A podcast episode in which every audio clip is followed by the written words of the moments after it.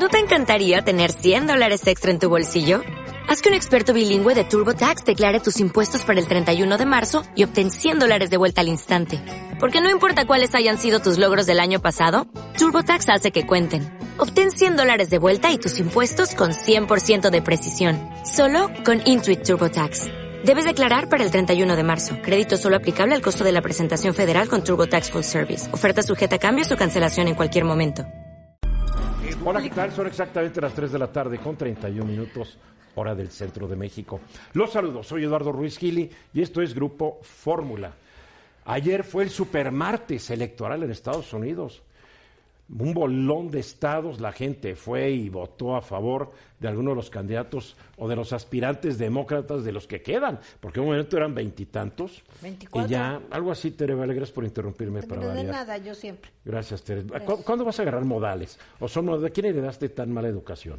Eh, pues he aprendido con los años. ¿Sí? Sí. ¿Sí? En O el sea, trabajo. ¿Tus papás, tu, tu papá y tu mamá no, no, no hicieron algo mejor? Mis papás me educaron muy bien, Entonces, ¿qué pero ya pasó? sabes, la mala influencia laboral. Seguramente. Sí. Yo, yo sé dónde has trabajado. Exacto. Y me consta. Tere Vale. Luis Miguel González, ¿cómo Es estás? un gusto, Tere. Félix Loperena. ¿Qué tal? Buenas tardes. Paola. Hola feliz días. Eduardo, hola a todos. últimamente. ¿Verdad? ¿Por qué no empiezas tú en el programa? Pues ándale si quieres. No, no quiero. Ah, bueno, entonces no. Fíjate Pues no, que dócil. entonces no interrumpas. Soy dócil. No interrumpas. Ok, Modales, por favor. por favor. La gente- Ay, hoy no se Oye, peleen, por favor. No me estoy peleando. estoy- háganlo. La- perdóname, la estoy educando. Es imposible. Siempre está pleito y pleito. La estoy educando, dejen, caray. Bien, vamos a ver qué pasó ayer, porque creo que el tema de lo que está sucediendo en Estados Unidos nos va a afectar. Si Bernie Sanders fuera el presidente de Estados Unidos, pues no sería muy diferente a este Trump. Bernie Sanders es otro populista, en- está en contra de los tratados de libre comercio. O sea, es, es, es- es un populista Trump, pero de otro color, se ve como que más amable. A ver, y es mejor persona también. Es mejor que persona, ¿no? Pero ya a la hora de aplicar políticas públicas no sé qué tan bueno sería.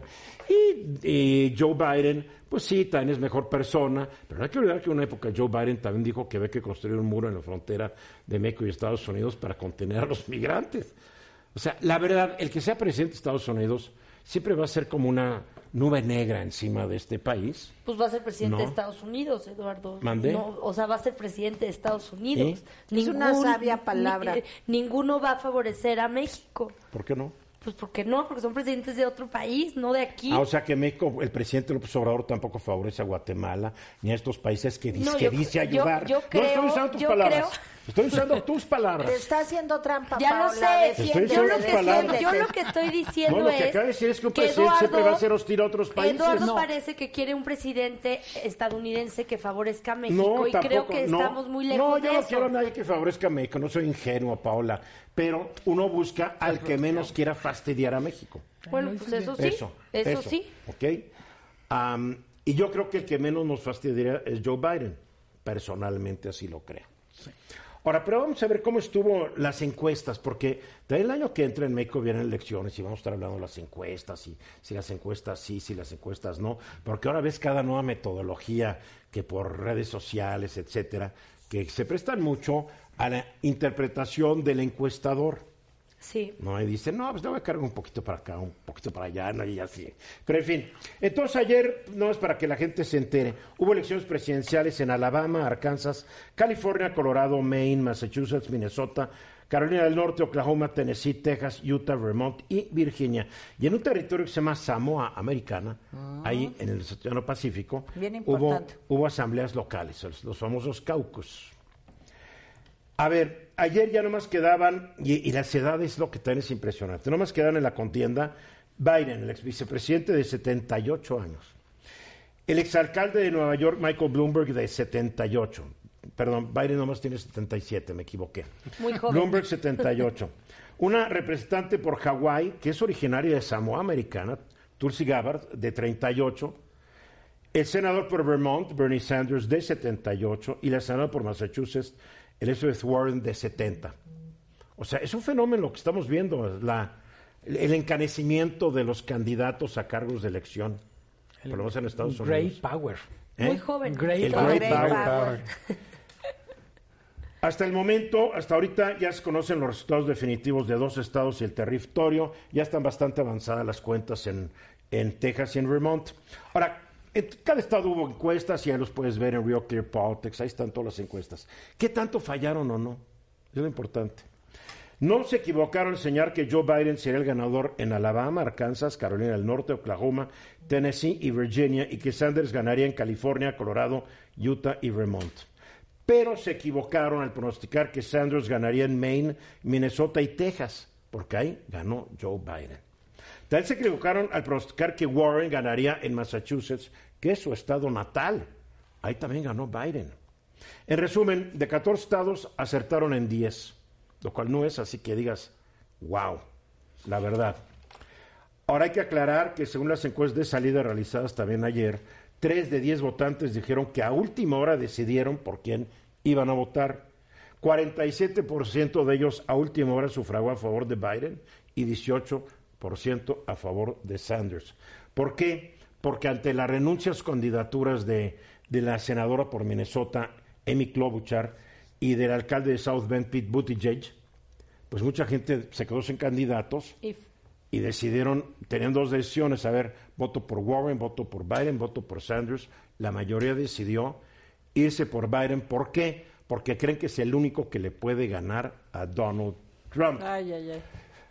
Hasta este momento, Joe Biden ha ganado 566 delegados para la convención de su partido que se va a realizar en julio en la ciudad de Milwaukee, allá en Wisconsin. Sanders tiene 484 y Warren 53.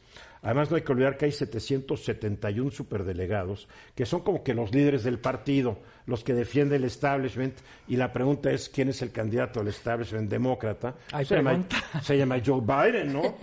Entonces, todavía faltan, todavía faltan eh, primarias en 31 estados, en el Distrito de Columbia y en tres territorios, entre el 10 de marzo y el 6 de junio. O sea, yo creía que Biden ya estaba liquidado, pero la verdad, resucitó, Bueno, decir un resucitó como Lázaro. Y luego caballo que alcanza gana, ¿eh? La otra Como noticia. Eduardo, es- pues, alcanzó y rebasó. la, otra noticia es el fracaso de Bloomberg. Ah, sí. Bueno, ya hoy ¿Lo viste anuncia- los debates? Tú lo viste en los debates, decía, ¿qué hace ahí? No, hoy se retiró. Lamentable. Sí, ya. Se retira, Sí. pero puso a disposición de Joe Biden su maquinaria electoral, que era Oigan, impresionante, 35, y su lana. 35 millones diarios de dólares es lo que invirtió Bloomberg. Sí, porque tiene en su 60 mil millones, O algo sea, así. digo, para Digo, él va. cacahuates. Ellos cada Es como, cuando, es como cuando tú en tu coche vas a la ventana y compras Exacto. unos cacahuates japoneses. Más o menos. Para él es O eso. unos Más o menos. chicletes. Pero te voy a decir una cosa, realmente se ve ahí, en, justo en este ejemplo de Bloomberg, que el dinero no compra el triunfo. La Ya felicidad tampoco. No, eso sí. No la compra, pero cómo ayuda, ¿no? Oye, Eso Sergio, no sí. compra felicidad porque eres tan... Siempre estás... Porque yo soy Amargada. inmensamente rica y poderosa. Pero eres y veme, todavía no soy feliz Sí, a pesar tiene de mi inmensa eso. fortuna. Más traes frío, ¿verdad? Hoy te veo como que muy abrigadita. Viene muy No, elegante, es que no Eduardo. ando No, como viene tú muy abrigadita, enseñando ¿no? las Y trae un anillo, ve qué bonito. Hasta dos. Qué bárbaro. Bueno, entonces se va a poner interesante porque habrá que ver un debate entre Joe Biden que se le va la onda y se equivoca. Es tartamudo, que es Sí. una cosa que- Bueno, bueno, y, eso no importa. y Trump, que es ofensivo y altanero. ¿Cuál estilo realmente, realmente va a ganar el corazón de los votantes? Ninguno. Trump. Trump. los va a hacer pedazos a los dos. A Sanders y al Pero señor Sanders Biden. no va... Espérate, estamos hablando ya de una... Por de eso, una el que gane, sea Biden o sea Sanders, Trump los va a hacer que mira, te pedazos. estás enamorando de Trump. Yo también creo igual Bueno, que Tere. Yo creo- yo también va lo a creo. ¿eh? Bueno, oye, no me Depende. ofendas. Yo no lo sé, es que no lo sé. Porque la cosa es que no se vean débiles frente a él. Pero a ver, Ay, punto. y, y que la y cómo Porque- cómo llega la economía en noviembre. ¿Y cómo llega? Porque no va bien. El el, el gringo típico vota con el- la cartera o el bolsillo y no está tan claro que 2020 va a ser un buen año para la economía Estados Unidos. Pero también votan con sus filias y sus fobias. Sí. Y Trump ha sabido muy bien apelar a las fobias de, de- de los, del votante estadounidense. Bueno, Y cumpliendo muchas promesas que, que prometió en campaña y que las está llevando a cabo. Miren, les voy a con decir una cosa, yo- A diferencia de otro más está. cercano que ha fallado en dos de las principales. Yo voy a hacer un pronóstico. El próximo. Seguridad fíjense, y economía. Es Bueno, pues una son los temas, cosa eh, de que tienen Nostradamus. contexto Es de internacional. Nostradamus. El próximo presidente de Estados Unidos va a tener más de 70 años, va a ser Hijo, qué blanco. genial eres, qué ¿verdad que soy bárbaro, genial? sí. Y tiene una creo T. que lo más probable es que sea multimillonario.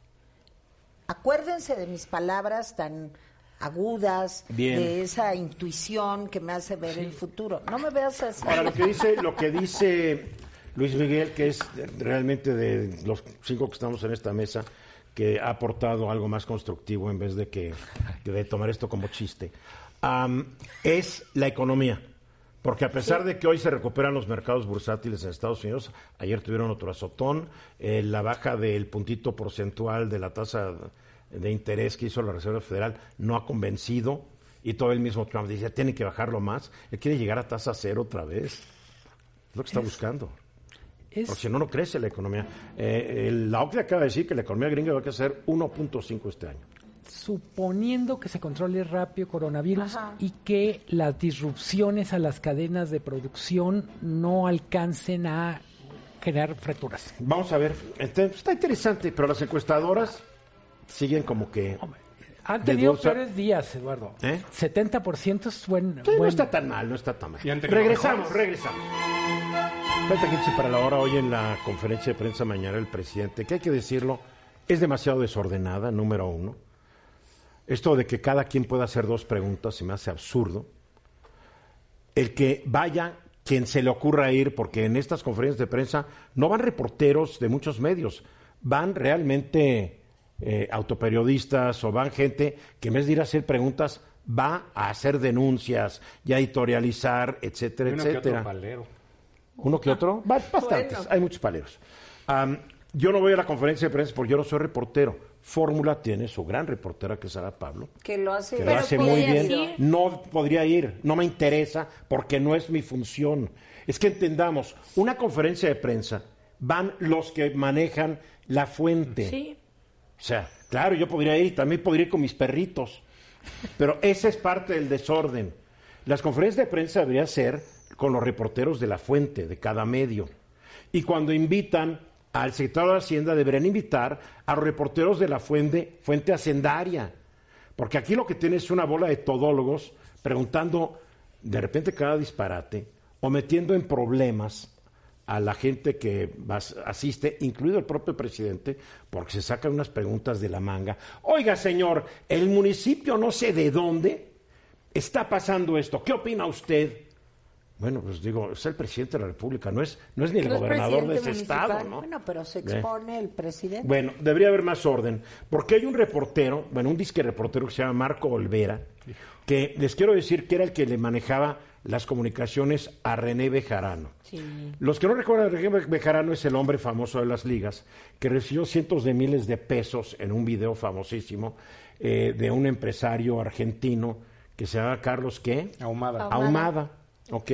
Por, por eso estuvo un ratito en la cárcel, pero ya se hace este país de, de impunidad, pues salió al rato, ¿no? Pero entonces este Marco Olvera eh, no, no, hizo una pregunta, leyó de su celular todo un texto que yo no sé si lo escribió él o alguien se lo escribió, que le pregunta al, al titular de la unidad financiera, Santiago Nieto, le dice, le quiero preguntar esto, señor. Le cuestiono si la unidad de inteligencia financiera pudieron iniciar una investigación a personajes como Felipe Calderón, Margarita Gómez del Campo, Fernando Belaunzarán, Margarita Zavala, Denis Dresser, Víctor Trujillo, la propia Frida Guerrero y otros quienes están muy interesados en impulsar el Día Sin Mujeres el próximo 9 de marzo. Lo digo porque no hay ningún movimiento en el mundo que se mueva sin recursos económicos. Será interesante que los mexicanos sepamos quiénes los financian. También que investigue a tu madre, Olvera. Porque eso de llegar y pedir la unidad de inteligencia financiera, que empiece a investigar a quien sea, No, bueno. digo, de eso a la anarquía y a la persecución, No, a- falta muy No, al poco. Está más parecido al, Estado Pero, totalitario que a la Eduardo- anarquía. Porque Olvera, Claro. es, Olvera le va a un Estado Pero tú totalitario. lo acabas de decir, hay mucha gente que de repente hace preguntas que Pero no por- vienen al caso. Paola, ¿por que qué no los vienen- tienen ahí dentro? Bueno, porque Ahí- yo me imaginaría que una conferencia de prensa presidencial debería ser del más alto nivel. Pero Claro. también hemos No, visto cómo le preguntan al presidente de un municipio. O sea, creo que. Por eso No, estoy pero diciendo. esto no es No, solo una mala no. pregunta, es mucho mucho más grave que eso, No, Paola. hombre. No, bueno, está intencionada, está por no supuesto. sabe ni leer el pobre, el pobre Bueno, cuate. Margarita Gómez del Campo no existe. no sé, no sé es Margarita Gómez Mariana. del Campo, es Mariana. La pregunta es quién se la di- quién, quién, quién escribió el texto para que este palero la leyera. Pero en fin, él se refirió a Frida Guerrero, que es una gran Pero es activista. Guerrera. Guerrera. Es Frida Guerrera, que es una vez, que bueno que me corriges, que es una, que es una gran, es que a diferencia de otros que están en la mañana que no aceptan corrección alguna. No, pero él Yo le sí. di- Frida le Guerrera, dijo. Frida Guerrero, Sí. Guerrera, estaba ahí y se paró. Y aquí está también en el programa. Hola Frida. Hola. Oye, ¿qué papelito hiciste hoy? A ver, no te habían dado la palabra y te lanzaste, pero Mira, yo sí iba hoy en un plan muy de esperar a que me dieran la voz. Llevaba tres preguntas bien eh, claras y estructuradas que le iba a hacer al presidente, que justamente lo que ustedes están mencionando ahorita, y que yo se lo dije a él, para evitar ser oportuni no ser no ser oportuna en los temas que están hablando ahorita, pues debería de haber un día para informar sobre el tema de género. de acuerdo. Y entonces iríamos todas las mujeres, periodistas y hombres que estamos interesados en el tema. Pero obviamente no es necesario porque el presidente se proclamó experto en la materia. Sí, pero justamente yo me paro por lo que este sujeto se atreve a, a- a señalar, o sea, me mete en un costal, primero, que sí me molesta, que sí me parece grave, porque además te pone el dedo, ¿no? O sea, eh, de alguna manera eh, tenían que pagar, tenía yo que pagar algo, ¿no? Porque el otro día fui y hice lo que hice. Eh, en el momento que yo, eh, pues... eh, El otro día que fuiste, esto- creo que otro periodista de estos que el presidente siempre los señala para que le hagan preguntas, que son seis o siete, entre ellos Olvera, uno de ellos dijo, ya hay que cambiar de tema y vámonos a otra cosa. Exactamente, el día del 14 de febrero, Sí. exactamente. Y, bueno, ahora se da esto, cuando yo escucho mi nombre ahí, sí, pues sí me molestó porque de verdad a mí me pueden, que me investiguen si quieren y adelante, a mí me puede investigar quien sea y se van a dar cuenta perfectamente de cómo vivo, eh, de que Además, lo poco que oye Frida, tú no nada. te tienes que justificar, y menos porque un palero y un payaso como Olvera te menciona. Tú no tienes que justificarte para nada. Yo creo que lo que tú haces está súper analizado y todos te reconocemos como una gran activista a favor de los derechos de la mujer.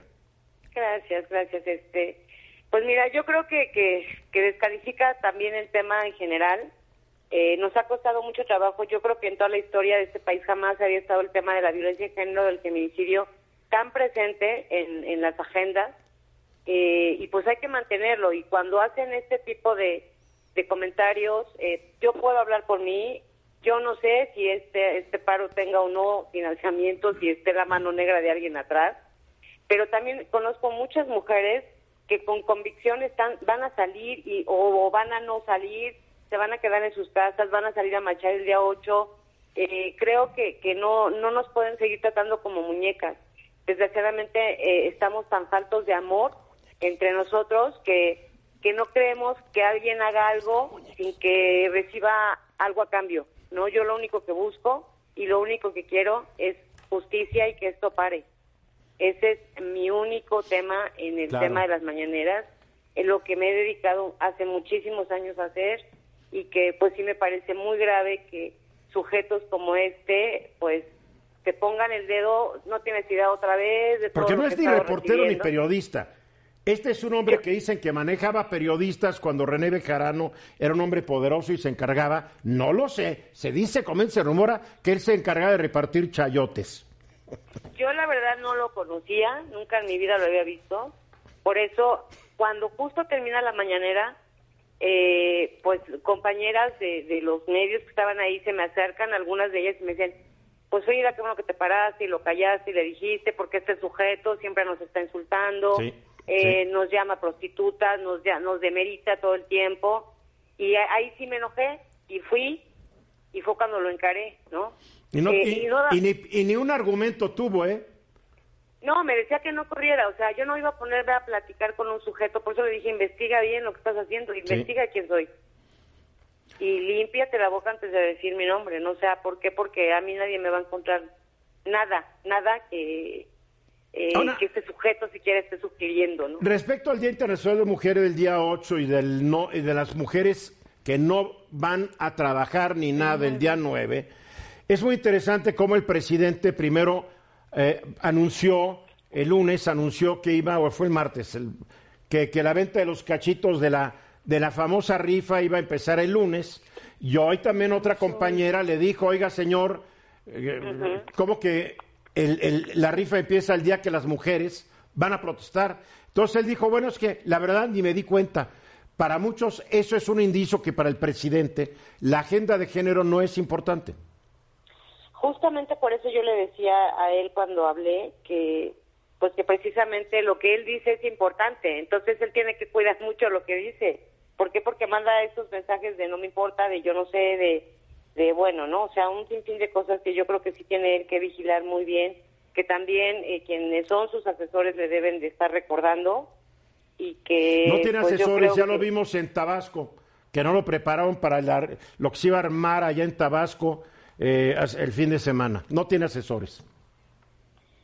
Pues así es, eso pareciera, ¿no? Entonces yo creo que, que tenemos, yo voy a seguir yendo, a mí no me van a parar para ir a las mañaneras, yo voy a seguir yendo, tengo todo mi derecho de acudir.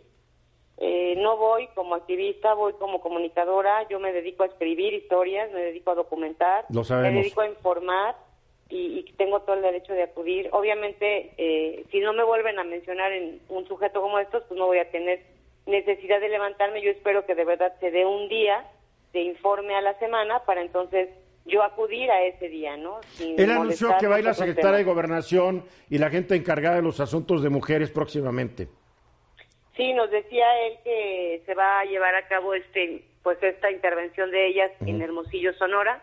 Yo le dije pues que lamentablemente no podía ir, que me parecía una lástima, pero que ojalá se pudiera retomar. Es que ya no hay en- avión presidencial donde antes metían 80 periodistas para que fueran a escribir sobre los logros del presidente. También. Pues, pues sí, pareciera eso, pero sí creo que, que, pues yo sigo en la dinámica, es un buen ejercicio, pero pues no, no permitiendo también que haya este Claro. tipo de ataques, eh, porque pues en lugar de ayudar, o sea, hasta, hasta ponen en riesgo a las familias que acompaño y, y no, De eso acuerdo. no lo puedo permitir. Frida, te felicito, ya sabes que aquí siempre tienes el apoyo de nosotros. Gracias, te mando un abrazo, gracias por todo. Gracias, Frida Guerrera. Esta sí es activista en serio. Estás escuchando Eduardo Ruiz Gili. Exactamente un minuto después de la hora, el 8 de marzo, en Los Pinos, se va a realizar otra subasta, 325 lotes de joyas, inmuebles y vehículos. Esto lo va a hacer el Instituto para devolverle al pueblo lo robado, cuyo director Ricardo Rodríguez Vargas nos acompaña esta tarde por la vía telefónica. ¿Qué hola, Ricardo? Hola, muy buenas tardes, Eduardo, a tus órdenes. A ver, platícanos. Para- para- para empezar, para que ya no haya malos entendidos, mucha gente va a decir que por qué están organizando esta subasta el domingo. Yo creo que el domingo, pues las mujeres van a marchar, etcétera, pero no, no tiene el mismo significado el domingo que lo que va a ocurrir el lunes. Creo que es bien diferente marcar una diferencia. El domingo las mujeres van a marchar las que quieran y muchos hombres tal vez marchen con ellas para, para manifestar su solidaridad con las causas de la mujer. El lunes ya es el día donde las mujeres nos hacen una huelga a los hombres, vamos a decirlo así, y nos vamos a dar cuenta que tan necesarias son. Eh, esta subasta, ¿qué va a haber de interesante, Ricardo? Bueno, mira, comentarte que estas subastas se planean con un mes y medio de anticipación, es un trabajo arduo de, de mi gente, entonces, pues, eh, digamos, eh, eh, el día 8 de, de marzo, bueno, pues se hace por, por ya una planeación que se ha tenido de forma previa. Eh, por supuesto que respetamos las manifestaciones que se den ese día y sobre todo siempre hemos estado en contra de la violencia hacia la mujer y seremos muy respetuosos de, de todos los acontecimientos que, Claro. las manifestaciones. En respecto a la subasta, pues mira, eh, como correctamente lo dices, el 8 de este domingo a las 11 de la mañana en Los Pinos, pues vamos a tener nuestra primera subasta con sentido social. Estas subastas que pues ya, ya tienen arraigo, se han ido consolidando entre la gente y que las ha tomado de muy nos ha- de muy buena manera y nos ha venido apoyando pues digamos eh, muy fuertemente en las anteriores subastas del año pasado. Eh, en esta ocasión, ya lo correctamente lo, lo has dicho en la introducción, son 325 lotes, alrededor de 66 millones de pesos como precio inicial. ¿Qué destacan, Eduardo? Pues vehículos, joyas y bienes inmuebles. A ver, dinos, yo he visto en las conferencias mañaneras cuando llegas y anuncias cada cosa, digo, no, pues yo no voy a poder comprar ese, ni mis hijos, ni mis nietos, ni mis bisnietos, hay cada joya y cosas así, pero se venden y, y obviamente hay gente, hay gente que las quiere comprar, pero platícame de lo que es productos que pueden ser accesibles a un gran público. Bueno, mira, tenemos joyas de, ahora sí, de que todos colores, todos precios. Eh, por ejemplo, tenemos anillos, un lote a cinco mil pesos, te sale mil quinientos pesos cada anillo. Tenemos joyería eh, a un precios módicos, eh, son de oro blanco, de oro amarillo, algunos de 14, otros de 18 quilates, tienen incrustaciones algunos de brillantes, de piedras preciosas. Eh, vehículos, también tenemos algunos vehículos de precio bajo, Mm, tú que dices para que fuera accesible a todos. Sí hay unos de gama alta, hay que reconocerlos, algunos Mercedes-Benz, algunos BMW que son el- eléctricos completamente. Mira, Pero qué, qué- también hay qué- qué vehículos de pasión más gama baja. ecologista de las gentes que los tenían, ¿eh? Mira, es- estos eh, son completamente eléctricos, otros son híbridos eléctricos, pero son muy potentes, alcanzan velocidades, creo que 100 kilómetros en 4 segundos. En Sí, fin, sí, están gruesos, mucha- sí, sí, sí. Y, y bueno, comentarte que también tenemos algunas casas interesantes, cuatro de ellas en Cancún. Eh, alguna de ellas pues está a, un, a, a la- a una laguna que está por ahí para tener una embarcación mediana, tiene alberca, tenemos otra una hora de la Ciudad de México en Cuernavaca con amplios jardines, Mm, en fin, tenemos nueve casas que estamos promocionando además de las joyas y de los vehículos, Eduardo. Ahora, ¿cómo, ¿cómo le hace la gente para participar? Ah, esa es una excelente pregunta. Mira, antes eh, lo que se hacía es comprabas con 100 pesos tus bases de participación, ahora ya no. Y el- ya hemos eliminado ese requisito. ¿Por qué? Para hacerlo de más forma más sencilla, más amena, que la gente no sea tedioso ni se tarde en registrarse. Ahora nada más pedimos por favor que se metan a, a nuestro sitio de internet, que es subastasinde.go.mx. Lo voy a repetir, subastas.inde.go.mx. Ahí no nada más te puedes registrar, puedes ver el catálogo de todos los bienes, puedes ver cuál te interesa y postular por ello. Para registrarte en esta página te va diciendo los pasos, pero lo primero que tienes que hacer, y es algo muy sencillo, es dar un correo electrónico. Con este correo electrónico personal del INDEP te va llevando de la mano y te registra, de tal manera que, insisto, el registro sea muy ameno y muy fácil. Obvio, en este sitio que trae todo lo que están subastando, dice joyas, vehículos, inmuebles, dentro de joyas, anillos, aretes, collares, dijes, pulseras, relojes, eh, vehículos, aeronaves, automóviles, inmuebles, obviamente casas. ¿Están subastando esta vez un avión? Mira, son aviones que, este, digamos, le llamamos nosotros aviones chatarra. ¿Por qué chatarra? Porque están desmantelados. Ya. Pero aún así se venden muy bien porque hay eh, universidades, hay eh, diversos, eh, incluso como pedacería que te compran, entonces Sí. te lo compran a un muy buen precio. Fíjate que a pesar de ser vehículo, eh, perdón, aeronaves chatarra, se, se venden muy bien en el mercado por piezas. Claro, claro. Oye, ¿qué es lo que más se vende en estas subastas? ¿Qué es lo que la gente más, más busca? Mira, la que la gente compra muy bien a un sobreprecio y la verdad se vende como pan caliente son los vehículos. Usualmente los vendemos a un muy buen precio y se venden todos, no nos queda ninguno en el caso de los vehículos. En el caso de las joyas, las de mediano y bajo valor se venden bien, las de alto valor se nos dificulta y también lo que se nos dificulta un poco son en ciertas ocasiones los bienes inmuebles. No es tan fácil venderlos. Sí, imagino que no hay... A ver, la venta, digamos, si yo quisiera comprar una casa, lo cual no es el caso, pero si yo quisiera, ¿hay forma de que yo lo pueda comprar y después negociar un crédito hipotecario para pagarles o, o- o tiene que ser al, al contadito? Mira, ah, eh, la opción que nosotros damos o las facilidades es lo siguiente. Por ejemplo, una casa de dos millones de pesos. Lo que nosotros, que de hecho hay dos en, en Tlajomulco, en Jalisco, que estamos ofreciendo. Eh, tú la compras y te damos una semana para pagar el 25% del valor de la casa. Como enganche, Posteriormente, exactamente como un enganche, das el 25% y tienes tres meses para pagarla. Te damos un, un periodo para de tres meses para que cumplas al 100% con el pago. O sea que con eso yo me puedo ir a un banco y decir, estoy comprando esta casa, está todo esto, eh, demuestro mi capacidad de pago y puedo gestionar una hipoteca y comprarla. Claro, y te damos tres meses para que la puedas pues ya pagar. Qué bueno Es que me dices porque yo no lo sabía. ¿Y también sucede con los coches o los coches sí es caifás con toda la lana? No, en, en los coches sí es Caifás, pero te damos una semana. Ahí sí este, te decimos, eh, te damos una semana para, eh, tanto joyas como coches, eh, ahí sí te damos una semana para el pago. Porque yo estoy pensando regalarle un coche a Tere Vale, pero, eh, pero no puedo llegar y pagar todo so- so- de sopetazo. Porque el de ella ya está viejito. Yo creo que ya necesita Exacto. un coche nuevo, la Nuevo. verdad. ¿Verdad? De acuerdo. Entonces aquí estoy viendo, caro. aquí hay- estoy viendo que hay un modelo por ahí un 2010 Mercedes que- que, que te quedaría muy bien. tenemos. ¿Mande, Ricardo? Eh, les ofrecemos por ahí un Mercedes para que le compres a Tere. Este, es un Mercedes eh, que incluso creo que se ha utilizado, ese tipo de vehículos, me refiero, lo han utilizado como papam- papamóviles, todo terreno. Y lo tenemos a un precio oye, muy y más que tú eres interesante. bien creyente, Ricardo. Pero ponle chofer, por lo menos. ¿no? No, no, no, pero qué buena puntada. Oye, ¿qué es lo más caro que han vendido hasta el momento?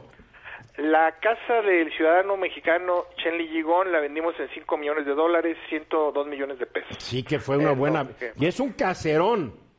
Oye, ¿se vendió a su precio o, o todavía la pudo conseguir a un, a un buen precio?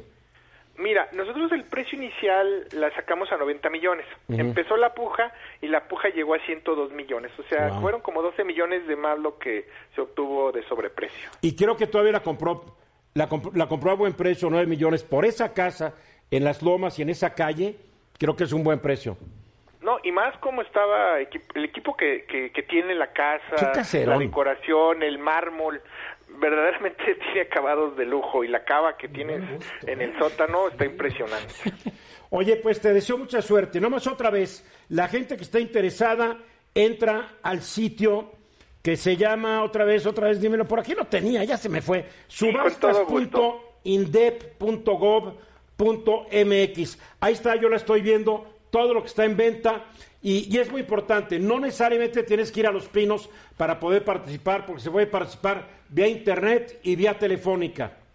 Sí, mira, eso que comentas también, qué bueno que lo dices porque es algo muy importante para hacerlo conocer a- al auditorio. Eh, quien no pueda ir ese día y que aquí en la Ciudad de México por diversas circunstancias o está en el interior de la República y no pueden ir, pueden hacer la puja vía telefónica. Se meten al catálogo, dicen quiero tal lote, quiero tal bien Claro. y un ejecutivo se comunica en tiempo real en la subasta. De hecho, ya pueden ir a Los Pinos, hacemos también la atenta invitación que ya pueden ir y ver los vehículos, ya están ahorita disponibles en Los Pinos. Las joyas las tenemos aquí en el INDEP, en Insurgente Sur 1931, en el sexto piso. También pueden venir aquí al INDEP o pueden ir a Los Pinos y ya ver las joyas y ver los vehículos. Y lo pueden hacer también la puja vía telefónica. Eso Muy que bien. comentas es bien importante. Muy bien, Ricardo, suerte el domingo. Eduardo, muchas gracias.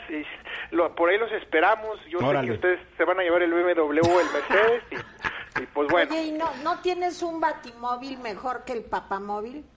Eh, mira, tenemos un, eh, un BMW eh, eléctrico que le llaman alas de gaviota. porque Ese, ese es a- para Tere. Ese. El que Ese corra muy mero. rápido, Sobre que corra muy rápido.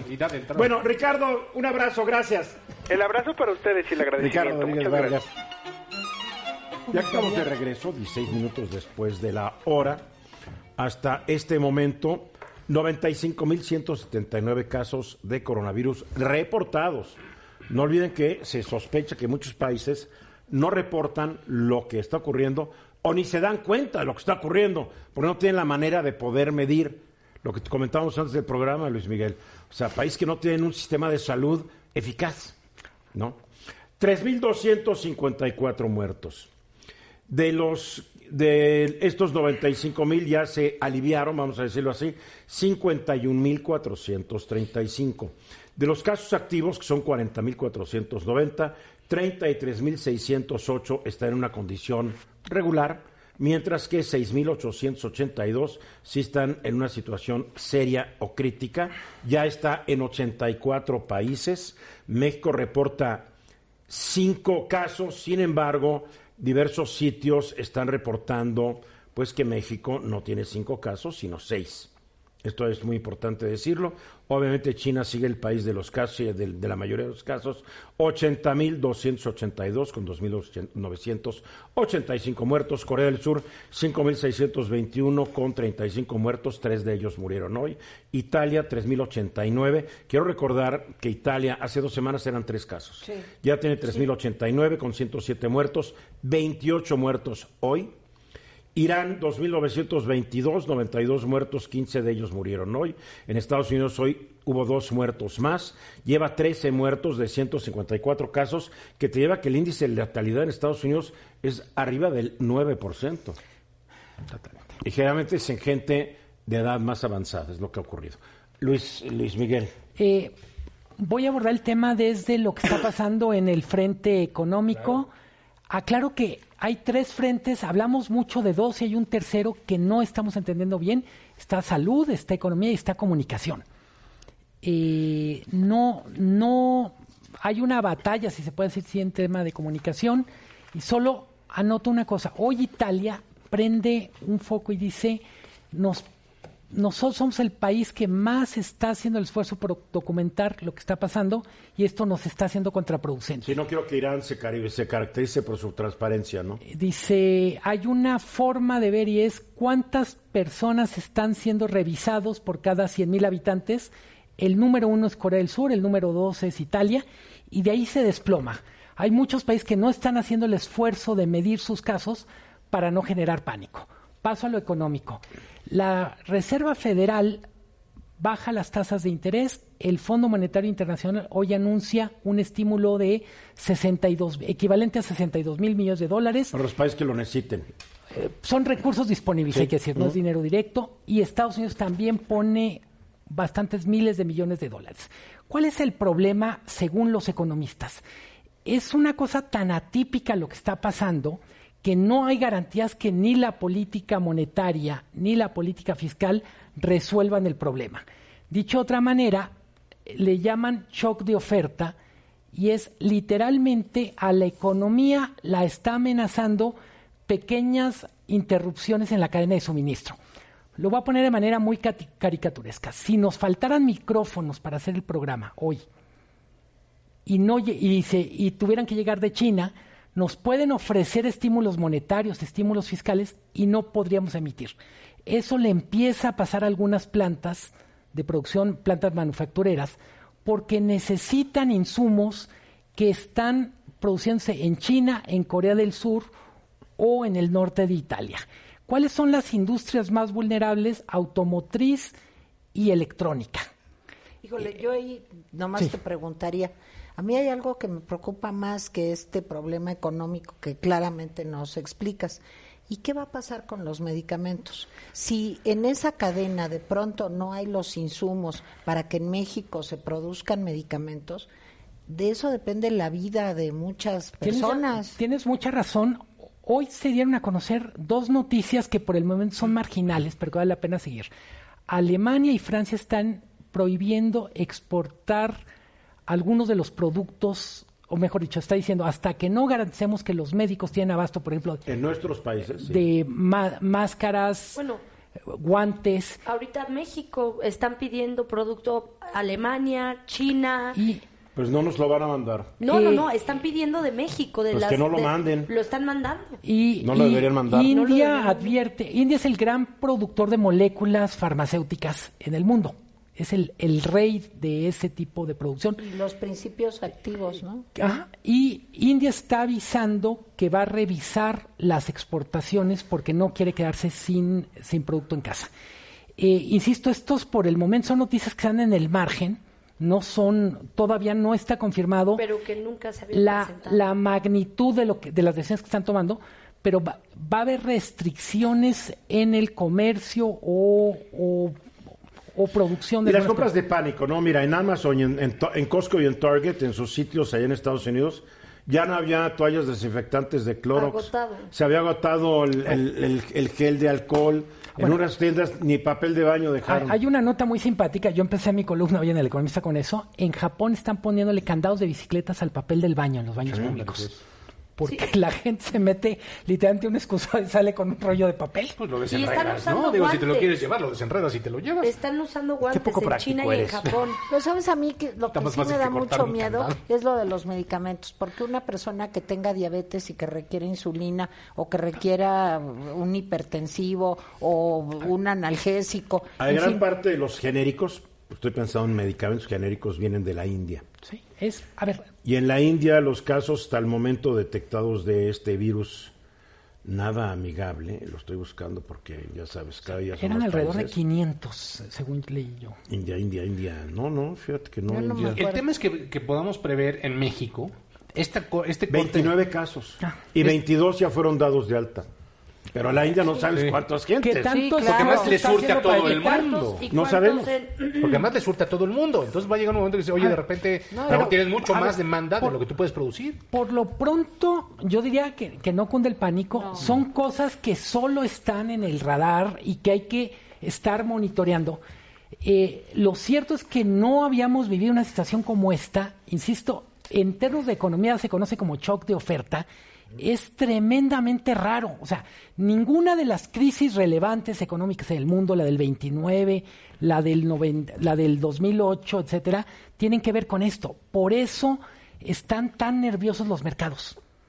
Porque el virus, y lo discutíamos ayer, sabemos muy poco de este virus. así es. Y, y lo que ya la mismo, UNAM hoy anunció y lo también- mismo podríamos Que decir. anunció la UNAM. La UNAM anunció que ya están encontrando como eh, la estructura del cuerpo Pues de, sí, de pero del mientras COVID. sabemos bien, bien, todavía falta. Ahí Sí, está la pero, bronca. pero ya están los No, sí, científicos y los científicos de mexicanos. Estados Unidos y de todo el mundo. No, ya hay dos Pero todo el mundo está medicamentos trabajando. que parece ser que podrían ser un, ca- Uno- un camino medicamento que se usa para el contra- tratamiento del VIH y SIDA. Yo No, leí. ya hay Pero, otros sí, dos. insisto. Hay uno contra el paludismo, que ya se está empezando Vamos a ver, pero no Hay- sabemos todavía. Hay, un frente que es de salud, hay un frente económico y hay un frente de comunicación. En el tema de comunicación nunca se había una crisis de estas características con redes sociales Claro. operando a plenitud. Es que las redes sociales son las que las que podrían ayudar, pero no ayudan. A ver, son, am- son amplificadores de estados de ánimo y como Sí. estamos nerviosos, amplifican el nerviosismo. ¿sí? Es que yo creo que no Pues puedes no. caer ni en el miedo, pánico, pero tampoco en la negación. Absolutamente. Lo que, lo, creo lo que- que decía Eduardo es muy cierto, es un problema serio del que no sabemos mucho, eh, del que no tenemos hasta el momento ningún medicamento seguro, pero eso no quiere decir que también dejes de trabajar y te Pero, paralices. pero Tere, cuando ves que empiezan a cancelar congresos, a cerrar lugares emblemáticos, museos, cuando empieza a haber realmente un impacto a la economía, al sector turístico, es cuando dices, entonces sí está pasando, hasta que te pasa que ya hay, por, por ejemplo, ahorita la feria de Berlín, en una de las ferias más importantes de turismo en la Alemania, la cancelaron a unos días de que iniciara, dijeron no hay feria. Y, Y aquí así, estás. Y aquí estoy. y aquí me quedé.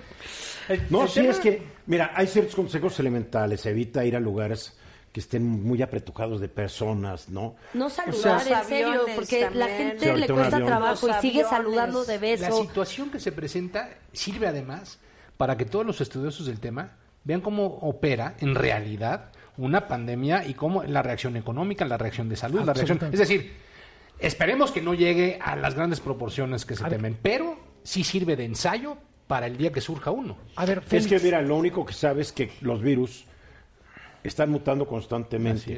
Así Y no hay, mira, lo, lo- y lo dicen todos los expertos, no puede estar preparado ningún país al 100%. A ver, no puede. Hay otra dimensión. Geopolíticamente el virus está dándoles argumentos a muchos grupos nacionalistas claro. para Claro. repeler migrantes. Es terrible. Empezando por los gringos Yo diría, y Donald Trump. del mensaje del subsecretario López Gatel de lo bueno fue un mensaje muy claro de no vamos a ceder a eso. Muy bien, mensaje. 31 después de la hora, el turismo está siendo muy afectado por el coronavirus, por el COVID-19. COVID-19. Está cerrado el Museo del Louvre, por ejemplo. Ya lo abrieron No, hoy. ¿ya lo abrieron? Con abrieron. medidas especiales. Pero a ver, justamente de este tema yo quería platicar, porque qué está pasando en, en México, en Latinoamérica, pero también cuáles son las, las acciones que ha llevado cada país. Por ejemplo, en Beijing, la muralla china, la ciudad prohibida, o sea, todos los centros eh, y todas las atracciones culturales, históricas cerradas. Oye, pero en China está en chino, no está rodeado de miles de chinos. Por Digo, eso, pero tendría que cerrar o sea, el país, que nadie salga de su casa. Italia, Digo, también teatros, museos, lugares de interés permanecen cerrados. Partidos de fútbol. El Sí, carnaval de Venecia. el ba- el- bueno, todo lo, lo que ya se ha anunciado. En, en Alemania cancelaron una de las ferias más importantes que esperaba alrededor de 160 mil personas ¿Cuál? del sector La- turístico. a la que ibas a ir. A la que iba a ir y, y TV. ya no fue, ¿se dan cuenta? Bueno, Ay, iba a ir la. Ciudad de México, iban a ir varios estados de la República, era una feria muy importante. Corea del Sur, pues cerró todo, prácticamente también el Museo Nacional de Corea, el Museo Nacional de Arte Moderno, Arte Contemporáneo, museos y también eventos masivos. Japón, también la Torre de Tokio, Tokio Disneyland, Disney Sea, este Museo Nacional de Arte Moderno, entre otros. Te has mencionado países que tienen centenas de casas. Sí. Luego también Francia, eh, el Museo Louvre, que hoy lo volvieron a abrir, pero también han estado cancelando eventos turísticos donde se aglomera la gente, evitando Francia. con ello pues ferias, sobre todo las internacionales, donde hay mucha gente de, de otros países. Francia tiene España, 285 el mobile, ¿te acuerdas? casos, 73 de ellos nuevos y se les han Sí. muerto cuatro. A ver, luego también en España, este, que aparte ya hubo el 228 primer, casos. ya hubo el primer, este, Muerto. muerto. Van dos. El No, ya van, ya, ya van dos en Ya total. van dos. El Mobile World Congress, que es uno de los más importantes sobre tecnología a nivel este, mundial, también cancelado. Entonces, ¿qué va a pasar aquí en, en, en México? Ahora, es bien importante explicar por qué se cancelan. Porque Sí. mucha esta gente no es como tú, que se la vive en nuestros eventos, Paula. no, se No, no, cancela digo, porque... La verdad, la so- gente no sabe lo que es, digamos, eh, la un magnitud evento de de una estos. feria. Son decenas de miles de personas 160 mil caminando. personas la en, Berlín. en un recinto. En un recinto, bueno, un recintote, no, no, 12 horas no es el centro que ahí tenemos en Constituyente. Estamos Caminando, hablando compartiendo centros en serio, gigantescos. gigantescos. Está la gente caminando, viendo stands, tocando todo. Digo, Sí. son centros de En- infección. En, el caso del Congreso Mundial de Barcelona de Telefonía Móvil, se canceló no porque hubiera casos de, de salud en ese momento en España, sino porque no había seguros que garantizaran La limpieza. a las no la- las empresas no podían afrontar el riesgo de, por ejemplo, va un empleado Me infecté por tu Y culpa. se inyecta. entonces dijeron, es mucho más fácil no ir que asumir el riesgo de una demanda. De una demanda por- hay, hay un riesgo ya también- financiero, nomás en Claro. llegar, claro. Claro. Ahora, en, en, en todo esto ha habido tres crisis muy parecidas que asimilarían las pérdidas eh, billonarias que ha tenido el sector turístico a nivel internacional. Una fue el desplome de las Torres Gemelas en el 2001. Si nadie se quería subir a un avión, ¿se acuerdan?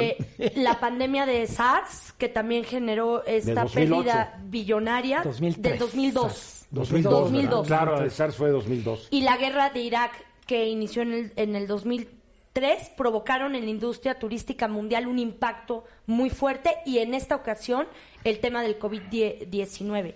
Globalmente, que ya hablaban de registros y de números, ahorita hay casi ya eh, 93 mil personas infectadas con el eh, COVID y 3.197 fallecidos por el mismo. Perdón, Están anticuados tus datos, yo los acabo de dar al, al momento. A nivel- a- 95.179. Nomás para que veas qué rápido va creciendo Va- esto. eh, y esto Porque hoy- esto lo hiciste hoy en la mañana. hace rato, sí. Bueno, ahora son 95.179. Pero eso creció ¿Cuántos ahorita. muertos diste? Yo di 93.700. No, no, muertos muertos. 3.000. Ah, no, muertos 3.197. Ya son 3.254. Bueno, ahí va, en ahí va, ahí va, México, es ¿qué se ha cerrado en, en no, el país? ahorita en México justamente es lo que quiero hablar. No se ha cancelado nada. Ahorita vamos a tener este la, la- una de las ferias más importantes de turismo en la ciudad que va a ser en, en este. ¿Y en- por qué no se cancela? Mira, no la van a cancelar. ¿Por qué no? Pues el secretario de Turismo eh, Federal anunció... El señor secretario de Turismo no es experto en asuntos de salud pública. Yo creo que, Punto. que se tendría es más, que analizar... que aprenda a sonreír para las fotos, porque siempre lo ves como que de mal humor y preocupado, ¿no? El señor Sí, Márquez, ¿cómo se llama? no es- Torruco. eh, Torruco. Torruco. Pero no, en serio, no- siempre está de mal humor. Es un- No, es- no me inspira a viajar cuando lo veo. Y eso de hablar en público no es lo suyo. No es lo suyo, no es lo A suyo. ver, ah, no Yo creo que sí la debería, creo que no criticamos lo que se nos antoje. Yo creo que aquí lo importante es que no se deberían hacer estos eventos. Sí, bueno, ahorita viene... Porque después viene- vamos a estar arrepintiéndonos si ocurriera lo que no queremos que ocurra. Bueno, Así es. Es que Sobre a todo que se analice y se, y se explique por qué sí o por qué no. Mira, ahorita les voy a Pues decir sí. Qué está pasando. Bueno, en México sabemos que no hemos tenido, o sea, tenemos cinco casos. De En los- algunas fuentes se dicen seis. Seis. Y no sabemos lo que hablamos hace rato. No conocemos la capacidad de México para identificar todos los casos que haya. No lo A ver, sabemos. bueno, se Ahí habla informalmente de que hay 39 posibles Sí, casos. Eso es a lo que Sí, voy. sí bueno, ya habla. me lo dice 39 y en espera de resultados. 75 casos en México fueron descartados. Pero ahí les van estos datos. No, pero a ver, nomás aquí déjame aclarar algo. Cuando a ustedes les hacen el exudado faríngeo y sale positivo, porque te meten un hisopo en la nariz o en la garganta, y entonces te hacen el análisis. Si sale positivo, entonces te sacan sangre y lo mandan a Estados Unidos. ¿Sí? A los o donde sea, no están tenemos nosotros todo no. para hacerlo. Todo no. Bueno, Bien. espérate.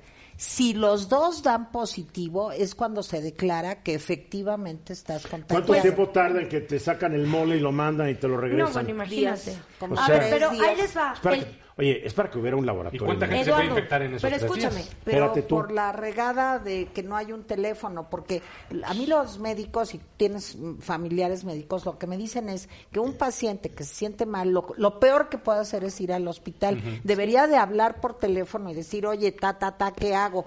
Y Sí. entonces tienen que ir a su casa a tomarle las muestras, muestras. porque si tú ¿Tenemos vas, a la gente suficiente para hacer eso? Pues deberíamos. No lo Pues sé, es que no lo sé. Yo creo pues que se están deberíamos implementando-. No lo sé. ¿Sabes No lo sé. gente? Es que mira, podemos tener los mejores deseos del mundo, pero hay que saber qué está Pero ocurriendo. además, Pues sí, no Eduardo, todo es la punto. Ciudad de México. A mí lo Además, que me, además. me- me importa enfatizar es México. el país es muy heterogéneo, es enorme. Sí. Son dos millones de kilómetros cuadrados. Sí.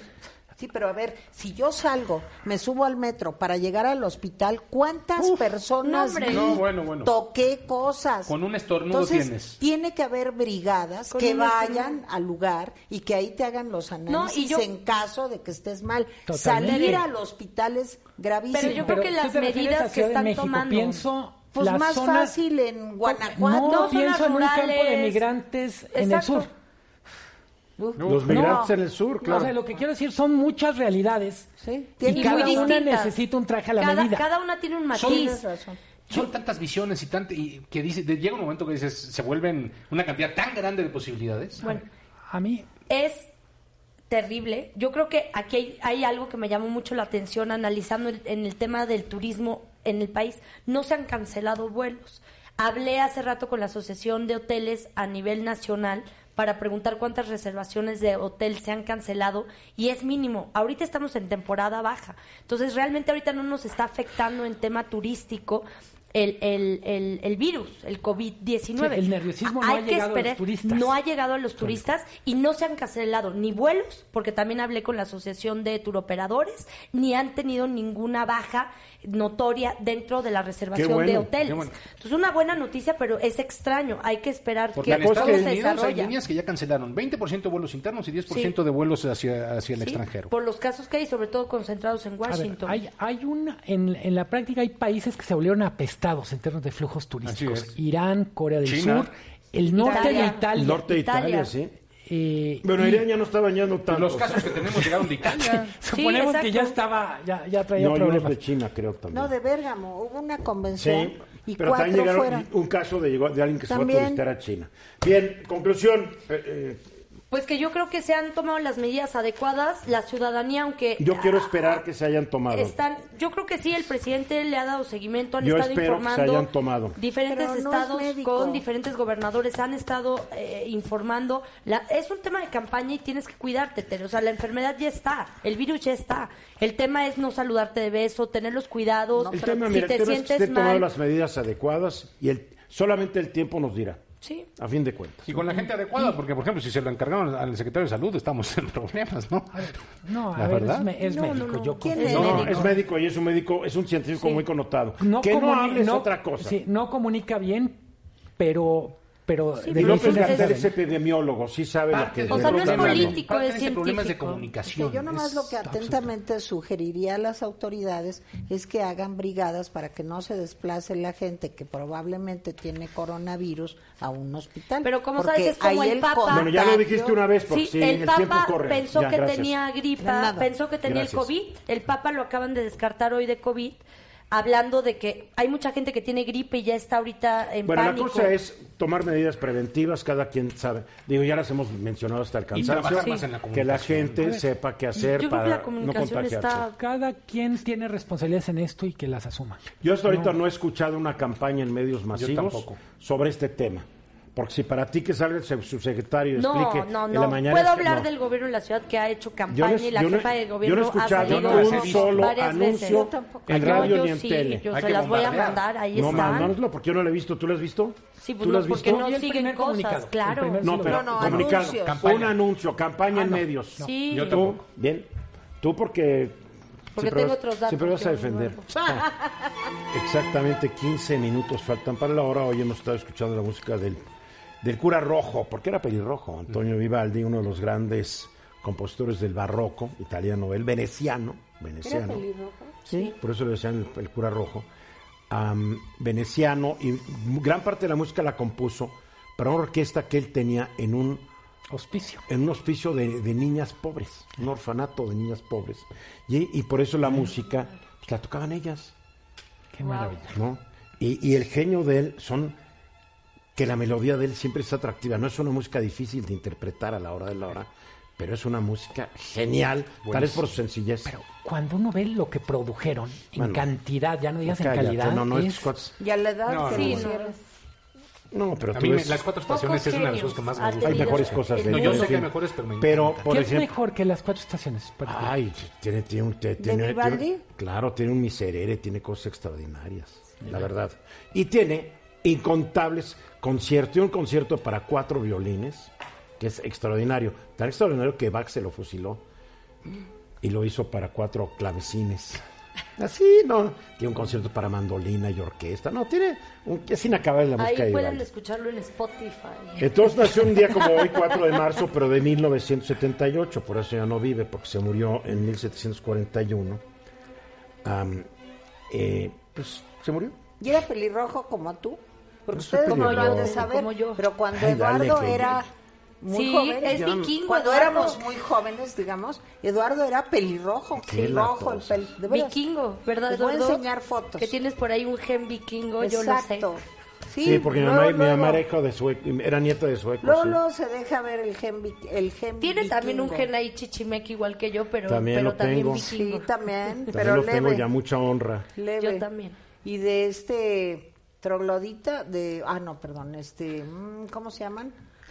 Ay, Dios mío, dame la paciencia. Bueno. Entonces nació en un día como hoy de Gigantopithecus. 1678. El señor Un Vivaldi. Vivaldi. Pues el barroco está lleno de genios, ¿eh? Lleno de genios. A ver, Félix Loperena. Tiene problemitas Ana Gabriela Guevara. Guevara. Uno que otro. Pero además, Parece que este. están investigando y se está muy digna. Y se pone al brinco. Sí, sí, sí. Se pone al brinco fuerte. A ver, la Ya Secretaría se peleó con la esposa de Ackerman. Así es. ¿Cómo se llama? Irma Sandoval. Con ella. La Cándida No digas Ay, la Cándida Heréndira y el mustio de... Y el marido de Y el Salmado. mustio, y el mustio de John. Pero Él- ella tiene... es la secretaria de la Función Pública Sí. y John Ackerman es el marido de la secretaria. Sí, Exacto, Sí, es sí, lo que le En- digo, no, en- no digas en la esposa de, no, al revés, ¿Qué? ¿No te cae bien Ackerman? no muy bien. A mí no me es nada bien A mí tampoco. A mí tampoco. ella, no por el A mí Por esposo. eso es la No, Cándida además, el esposo- y el, el su El marido de esposo no ha hecho la Salmado. mitad de lo que ha hecho ella. Ella La verdad, sí. A ver, vas. Bueno, la Secretaría de la Función Pública está realizando investigaciones sobre corrupción en la CONADE por un monto un poco superior arriba de los 50 millones de pesos. Cacahuates, Cacahuates, si Una tú propina. quieres. Una- Pero Ana Guevara se fue sobre Irma Sandoval porque dice que al dar a conocer esta información se viola la, la, la presunta... eh, La presunción de inocencia. La presunción de Pero ella se inocencia. puso el saco. Claro. Porque que yo sepa, la función pública solamente como que en CONAVE había corrupción. Así es. Nunca mencionó a. No, por su corredora. nombre no la mencionó. Y esa rápidamente que se puso No, el saco. pero más vale que se lo ponga, la- es la directora. Pero bueno, es más, No, la porque secretaria... también puede haber en, en otros No, No, pero el, no. el Ah, director claro. es el responsable. Sí, claro. La Secretaría de la Función Pública Cuidado, emitió... cuando eres responsable de una dependencia, a fin de cuentas el responsable Pues sí. eres tú, Paola. La Secretaría de la Función Ah, Pública ah. emitió un comunicado en el que rechaza las acusaciones de Ana Gabriela Guevara y asegurando que nunca jamás ha señalado de manera anticipada a ningún servidor público. Así lo puso nunca jamás. Nunca jamás. No. Nunca jamás. Son seis observaciones de la función pública sobre la CONADE, representan un monto de 50.8 millones de pesos. Hay una, hay una investigación periodística que señala que Ana Gabriela Guevara le dio, un, por ejemplo, un contrato a alguien que fue su asistente en la Cámara de Senadores cuando ella fue senadora. Pero además eso era una empresa que le pusieron un nombre como escandinavo. Así es. Y todos los socios de escandinavos... No tienen nada. Sí, tal vez toman un vodka finlandés o algo así. Es lo único. Así es. No, es que se llama Ostergaard Rensen Consultores. No, buen nombre, ¿no? Pero Ostergaard. esta de ex asesora de, No, Ostergaard Rensen. esta ex asesora de, de No, Ana no. Gabriela Guevara ahora trabaja en la CFE. Entonces, está, O sea que es servidora pública y es, so- bueno, no está prohibido ser socio de una empresa, ¿no? Así es. El problema es cómo se adjudicaron los A ver, ¿y contratos. cuándo manera se- directa. A ver, ¿y cuándo ver, se ¿cómo fundó la empresa? Hay muchas dos cosas. meses antes de que le asignaran el contrato. Es que es Ese es el tema. Sí, son empresas que, que las inventan para esto. Pero aparentemente han encontrado facturas falsas, costos de viajes inflados. Hijo, un bolón de cosas. No, no, y además pagos, pagos que no que, que por montos a entrenadores, que no ser, y los entrenadores que andan sufriendo para ir a los olímpicos, que son los buenos, bueno, A mí me gusta del tema que planteas, Félix. Qué bueno que se trata un caso de este sexenio porque nos va a permitir ver Claro. cómo, Cero cómo corrupción. funciona. Porque hay muchos casos de ese sexenio que ya están empezando a comentar, a rumorear y a es. platicar. Y- Por eso, Pero pero antes me- nunca Ok. lo veías porque No, todos también. estaban ahí en No, complicidad sí lo- sí, y se bueno, quedaban no, callados. yo creo que hay casos, también, también, Paola, también. Sí, mira, Y lo No importante hay que es destacar lo pasa. importante, porque el presidente sí ha peleado contra la corrupción y Híjole, está, pero pues no está va este es ejemplo ¿eh? de no va ello. ganando, no va ganando. Le están pues, es echando que un montón los corruptos Están echando un montón Por los supuesto, corruptos. si el Sí. cambio no es fácil. y de su propia gente. La resistencia de lo que era antes, ahí sigue como chinche. Mira, lo yo por eso dije que se dice, comenta y rumora. No hay nada cierto. Tú Nada. dices No. una gran seguridad y Tere con una gran seguridad. Que yo les voy a pedir que traigan sus pruebas. Si hay corrupción- Porque ya que lo dicen con tanta certeza. Pero entonces lo de Ana traigan Guevara pruebas. también No, hay pero ni siquiera lo de presunción. Claro, Ana es presunción. todavía es presunción. También hay O sea, sí lo hemos presunción. dicho, es Si hay presunción. corrupción, pero este claro, gobierno- Sí, nomás que la presunción aquí ya la está, No, pero la está diría- la Secretaría de Función Claro. Pública. Por eso yo lo que estoy diciendo es que ahora sí hay un- una, una cabeza que va a marcar cuando hay un acto de ¿Y con qué corrupción y lo va, Paola? y, lo- y Explícame. lo va ¿Cómo no, pues lo como, están tra- como haciendo? trabaja la ¿Cómo? secretaria de la función pública ¿Cómo? Yo- no, yo no conozco entender. cómo es Sí, la sabes que lee estructura la ley, lee pero, la ley, lee la ley y todo de la, de la función pública. pero vas a deben de, de investigar también Pues, de- con la. UIF el tema Esta de no es la mañanera donde le vas a preguntar a alguien que te diga, a ver, dime cómo. Mejor No, sabes yo busca, busca a tu amiga, la secretaria, la de Airma Erendira, y dile, oye, quiero que me No es mi expliques. amiga, no la conozco. Bueno, pues hazte su amiga. Pues sí, Aquí el tema es, que si hay corrupción, ojalá lleguen hasta las últimas consecuencias y, no- y nos dejen Claro. saberlo, porque todos los días, todos los días nos dicen que la corrupción ya se acabó.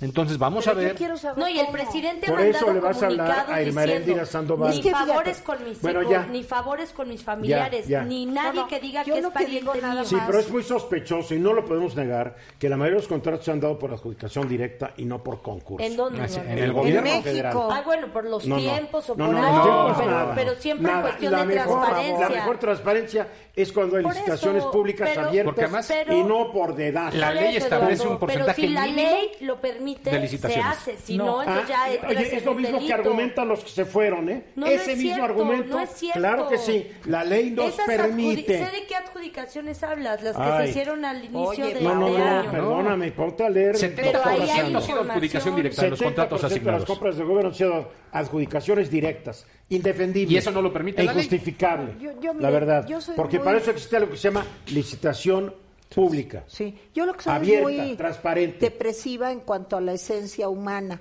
En ningún país del mundo, en ningún momento de la historia del mundo, se ha logrado terminar con la corrupción y lo que miden estos indicadores de corrupción es la percepción que tenemos de la y la percepción surge de una realidad, no es gratis. y la percepción es la percepción. Sí, pero pero surge de algo.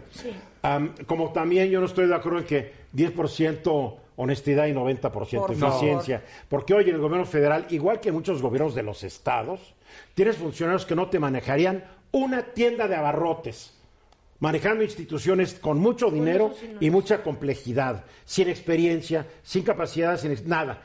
Porque la lealtad, pero que no existe. Pero no hay que generalizar. No, no, claro, yo generalizo.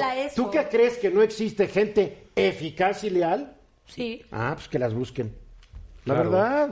Y capacitada. pero, perdón, la lealtad tiene que ser a la institución y al país, no al presidente. Totalmente pero, pero, no está, no está vista así. De acuerdo. Pero de nada sirve la lealtad si eres un ineficiente. Totalmente. Porque la diferencia es otra forma de corrupción. Y eso le pasa, igual le pasa a Trump, ¿eh? es lealtad no para es de antes, ya estamos hablando de ahorita, Paula. Ya llevan, mira, ya van ya llevan más de 500 días en el poder.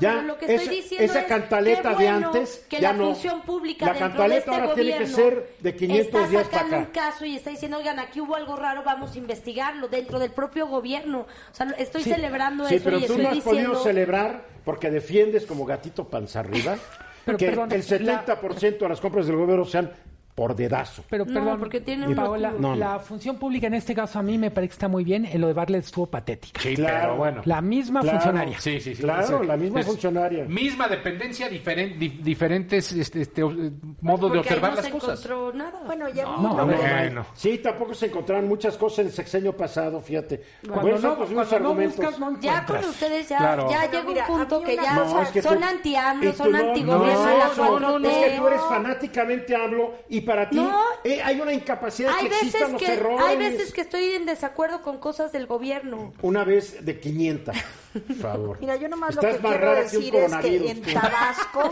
a mí me pareció muy preocupante que el presidente, para que se tranquilizaran los ánimos ahí, dijera, les voy a mandar a Bartlett para bajarles las tarifas. Eso no lo puede No, decidir no, un no, presidente. no, no, Bueno, ya nos vamos, ya. Adiós. Vamos Ya. A ver, modales, Tere, modales. Ándale. Luis Miguel, gracias. Paola. Gracias, Calma, Eduardo. serenidad, sin Ya, fanatismo. Serenidad Félix Loperena, gracias. Buenas tardes. Mañana 3.30 estoy aquí de regreso. Esta fue una producción de Grupo Fórmula. Encuentra más contenido como este en radioformula.mx. Hola, buenos días, mi pana. Buenos días, bienvenido a Sherwin Williams. ¡Ey! ¿Qué onda, compadre? ¿Qué onda? Ya tengo lista la pintura que ordenaste en el ProPlus app. Con más de 6.000 representantes en nuestras tiendas listos para atenderte en tu idioma y beneficios para contratistas que encontrarás en aliadopro.com. En Sherwin Williams somos el aliado del PRO.